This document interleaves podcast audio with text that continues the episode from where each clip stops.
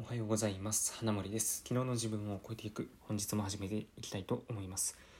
第278回目の放送です、えーこの放送では、えーまあ、僕が普段インプットしていることとか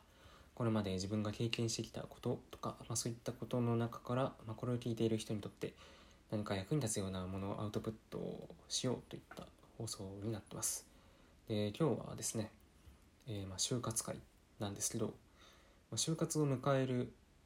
学生がですねインターンシップの時点でやるべきことっていうのを、まあ、社会人2年目になった僕からですねちょっと話してみたいと思います。で、まあ、僕がインターンをそのやっていた時期と今の学生さんのこの環境は全く違う環境なんですけど、まあ、何が違うかっていうとやはりですねまあ九段のあのウイルスによってですねオンライン化になってしまったっていうところが一番大きいところなんですよね。で僕だ僕が学生の頃だったら現地に赴いて、まあ、1日でも1週間でも2週間でもまあその会社でですね実際に雰囲気を感じながら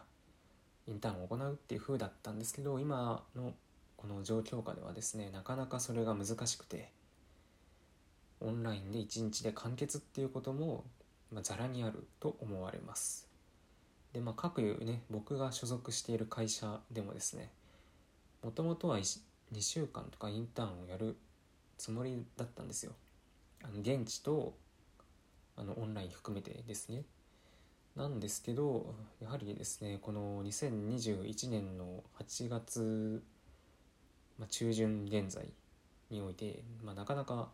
その勢力ウイルスの勢力が増しているということでですね会社としても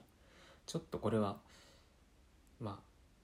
現地で会社で実際にインターンをするのはちょっと厳しいんじゃないか。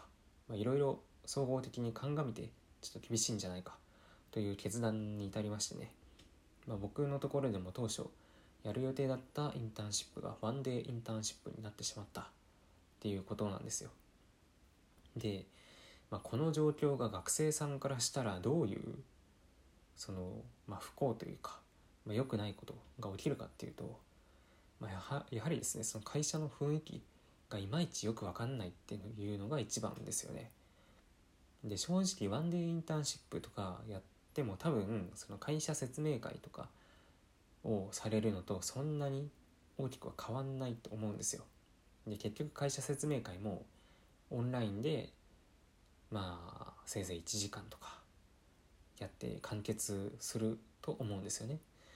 うんまあ、それって1時間とかね動画見せられたところで、まあ、その何が分かるかって言ったら、まあ、どういうその業種形態でどれぐらいの規模でとか最近の業績はどうでとかまあせいぜいそんなことぐらいで実際に働いている人がどういう人がいて、まあ、どんな雰囲気で働いているとかいうのはまあ、どうしてもねその会社に行かないとわからないことですよね。うんまあ、なのでそのやはりその会社の雰囲気自体がつかめないっていうのは一番デメリットになりうるかなと思います。でもう一点はですねその会社もですねそのなかなかオンラインでやるってなるとまあオンラインでワンデーならいいんですけど1週間とか2週間ってなるとその社員をですねその学生さん相手にずっと張り付かせる必要が出てくるんですよ。うんまあ、なのでその実際にね就職をしてくれるかどうかわからない学生相手になかなか社員のリソースをそこに割くことができないっていう問題があります。うんまあ、なのでねその何て言うのかな、まあ、会社としても、まあ、入ってくれるかわからない学生さん相手に社員のリソースを割いてでちょっとこのパンデミックな状況でわざわざ出社してまあ出社じゃなくてえっ、とオンラインでその2週間とか1週間とかまあ研修してもらうかって言ったら、まあ、ちょっとねそのうんリソース的にとかいろいろ総合的に見て厳しいんですよ。でやっぱそうなるとあの面接とか受ける時に全然印象に残らないじゃないですか。ワンデーインターンシップとかで参加しちゃったら。うん。ねやっぱりその、まあ、書類で見てもあの名前くらいはなんとなくどっかで見た名前だなっていうふうになるかもしれないですけどやはり強く印象に残らないのでああこの子かっていうふうにはならないですよね。でどれくらい熱意があるのかもワンデーインターンシップじゃ全然わからないしで知識とか経験とか、まあ、そこはそこそんなに大きくは見られないとは思うんですけどまあねその実際に会社に出勤してインターンやる場合とワンデーでインターンやる場合じゃもう、ね、どれぐらいの力量があるかっていうのは全然測る測れるレベルが違いますっていうのがあるんですよ。で結局はそのまあ実際にその出社してやる場合のインターンと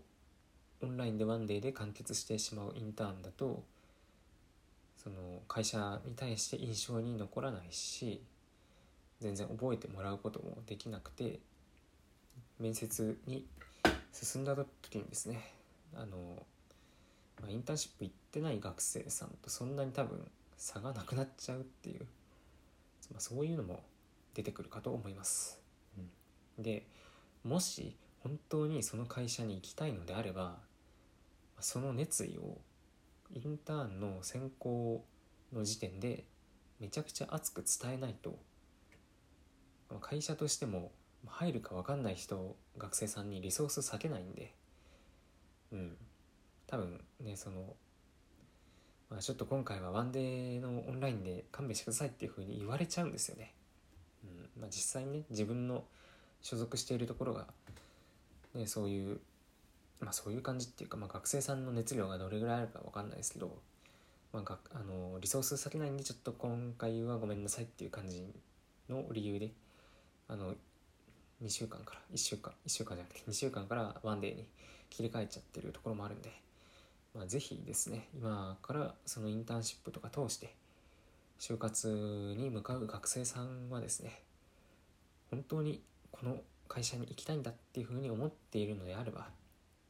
あのワンデーインターンシップの時点であの御社に対してめちゃくちゃ行きたい気持ちがあるのであのどうにかあの出社してもいいのであのインターンシップを、まあ、2週間とかちょっと長い間あの会社の雰囲気が分かるくらいの期間受けさせてくださいと。一言メール送るとか、まあ、そういうのをちょっとやらないとうんまあねその他の人から頭一つ抜きんでるっていうのは厳しいかなっていうのが、